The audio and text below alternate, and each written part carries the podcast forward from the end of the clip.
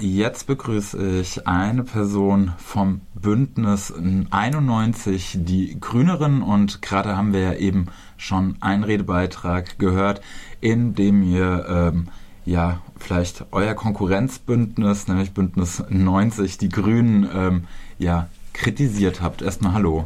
Hallo. Ähm, ihr habt, oder ähm, 2020 wurde ja im November ähm, ein Baum auf dem Platz der alten Synagoge besetzt. Ähm, warum ähm, wart ihr denn damals oder wurde denn damals eben dieser Baum besetzt oder ein Baum dort besetzt?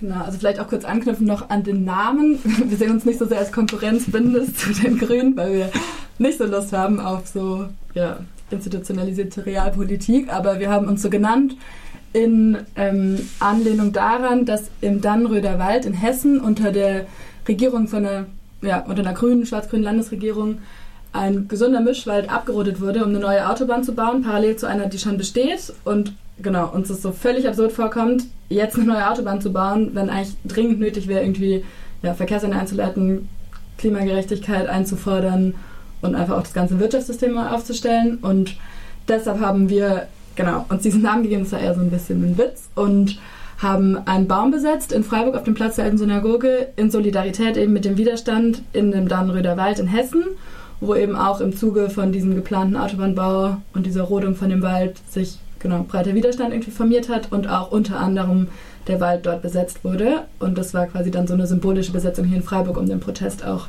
ja, weiter überall hinzutragen und uns damit zu solidarisieren. Ähm, der Dannröder Forst und die Forste drumherum sind ja inzwischen geräumt.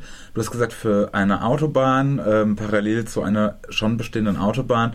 Also warum ähm, wurde dann auch eben unter Regierungs-, also grüner Regierungsbeteiligung eben ein neues Autobahnprojekt durchgesetzt? Also ein Grund ist auf jeden Fall, dass dort große Ferrero-Werke unter anderem gibt, die genau, da ein großes Interesse daran haben, dass ihre Werke direkt an eine Autobahn angekoppelt sind. Also man sieht auf jeden Fall, dass da die Interessen von großen Konzernen hinterstehen, wahrscheinlich auch von der Autoindustrie, genau. Aber auf jeden Fall nicht wirklich demokratische Interessen oder Interessen, die irgendwie in eine Zukunft hinweisen, die demokratisch und klimagerecht ist.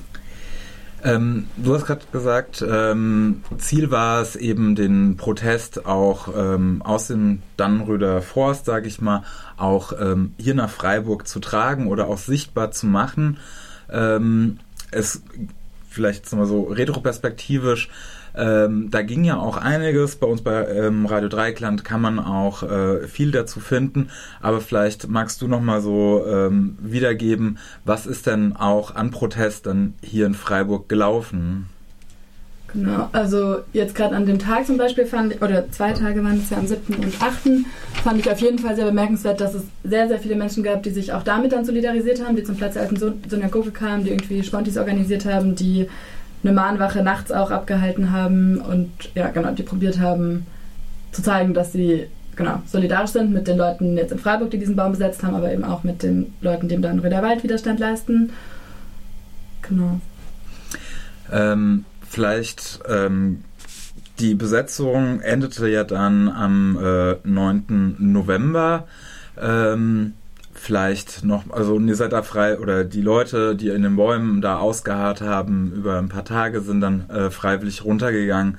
Ähm, warum wurde dann diese Besetzung aufgegeben? Genau, also der Grund war, dass das war dann am Vorabend von der ähm, Reichspogromnacht und dass genau da Veranstaltungen geplant waren am Platz der Synagoge, wo ja auch der, eben was ja auch der Gedenkplatz ist und dass uns das dann, genau, dass wir nicht diesen Raum einnehmen wollten quasi mit unserem Thema oder mit unserer Besetzung und deshalb uns auch damit eben zeigen wollten, dass es Kämpfe sind, die irgendwie zusammenhängen oder mit denen wir uns auch solidarisieren auf jeden Fall oder die wir ultra wichtig finden und genau diesen Raum dann gerne ganz dafür freimachen wollten.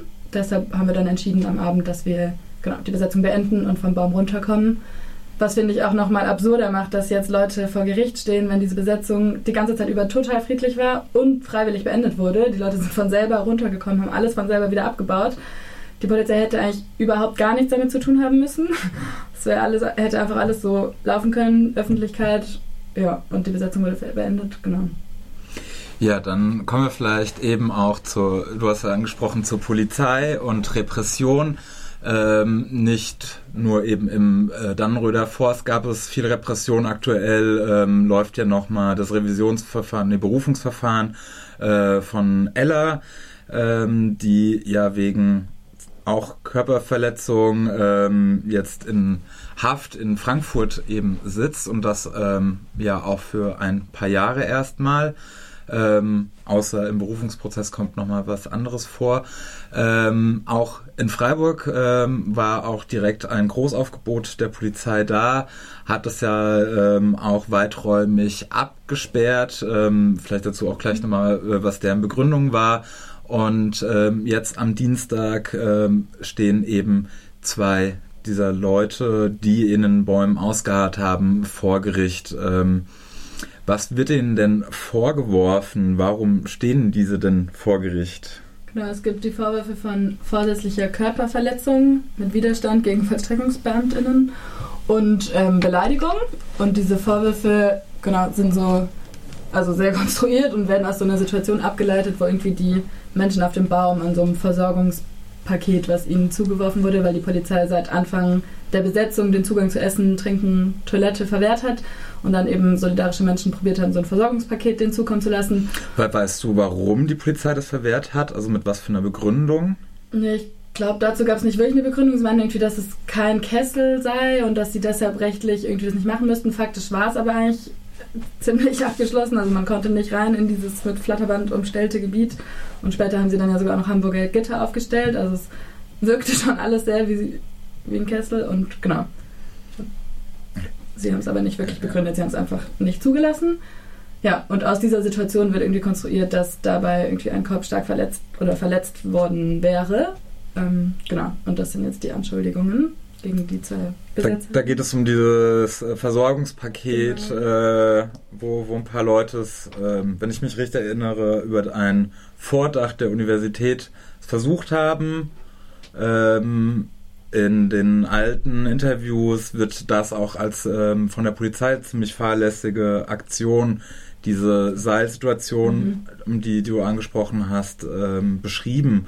Kannst du da nochmal vielleicht ein bisschen drauf eingehen? Oder also ja, also ich habe das Gefühl, dass eigentlich so diese gesamte Besetzung so war, dass alle Situationen, die potenziell irgendwie gefährlich oder angespannt waren, auf jeden Fall von der Polizei ausgingen. Also mit diesen Hunde kamen, Pferde kamen, dieses Gitter wurde aufgestellt.